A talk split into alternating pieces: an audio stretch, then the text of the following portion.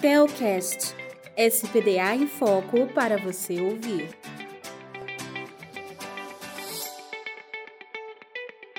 Seja muito bem-vindo ao nosso Telcast.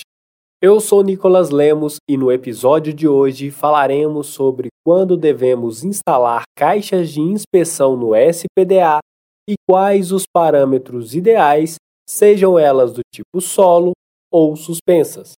As caixas de inspeção possuem duas funções primordiais: proteger os conectores de danos e oxidações mais severas e permitir a manutenção ou medição em caso de necessidade. De acordo com a parte 3 da NBR 5419, é obrigatório instalar tais caixas quando existirem conexões do tipo mecânicas no subsistema de aterramento, ou seja, toda vez que existir no nível do solo conectores com elementos desmontáveis, como parafusos e ou porcas, estes deverão ficar dentro de uma caixa para permitir sua inspeção. Esta informação é vista no item 5.5.3, sendo o único trecho da norma a tratar deste assunto. De forma equivocada, Muitos pensam que a instalação de caixas de inspeção nas conexões de ensaios entre as descidas e o aterramento também é obrigatória. A norma exige que o conector de ensaios exista, mas não obriga que ele fique dentro de uma caixa do tipo solo ou na parede. Esta decisão fica a critério do projetista e ou cliente. Entretanto, a utilização de caixas de inspeção é obviamente vantajosa do ponto de vista da manutenção e segurança, já que poderão ser afixados avisos para afastamento das pessoas e o conector ficará protegido de vandalismo e oxidação acelerada.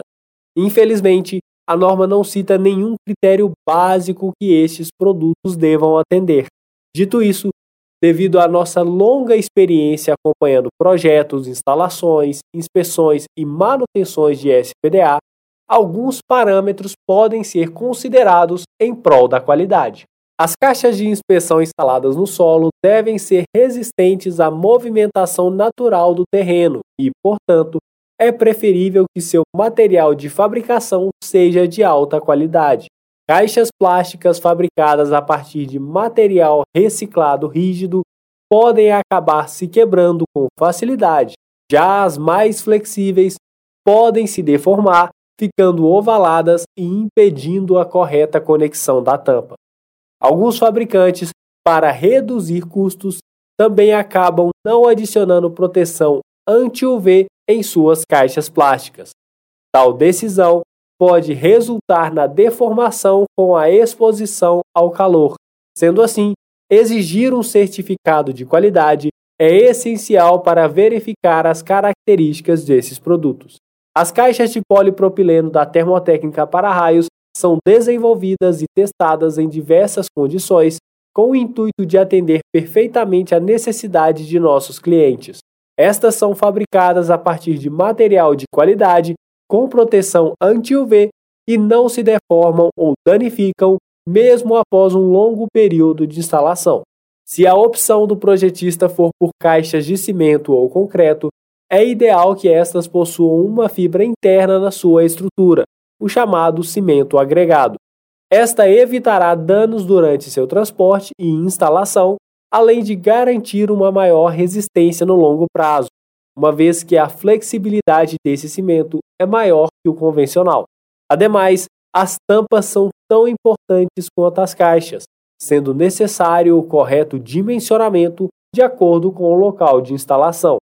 Locais com tráfego de pessoas e veículos requerem uma tampa que suporte uma carga maior e em demais condições. Portanto, os fabricantes devem sempre informar a capacidade de suas tampas para que os projetistas possam especificá-las corretamente. O tamanho das caixas instaladas no solo também não é regulamentado pela norma, mas, de um modo geral, caixas com diâmetro de 30 centímetros tendem a ser ideais. Isso se deve ao fato de permitirem o manuseio de uma chave em seu interior. No caso de troca de conectores ou haste, este tamanho é adequado para que a operação ocorra sem causar danos. Quanto às caixas de inspeção suspensas, mesmo sendo apenas recomendações, é ideal que possuam resistência anti-UV, visto que ficarão a maior parte do tempo expostas à radiação solar. Estas devem possuir um tamanho adequado para a instalação e movimentação de conectores em seu interior e, preferencialmente, possuir um alerta de advertência para que as pessoas não permaneçam próximas a seu local de instalação durante tempestades. Um bom projeto de SPDA passa pela utilização de materiais de qualidade, pois somente com eles será possível garantir a segurança de todo o sistema. Se houver alguma dúvida sobre o assunto, consulte a equipe de apoio técnico gratuito da Termotécnica para Raios.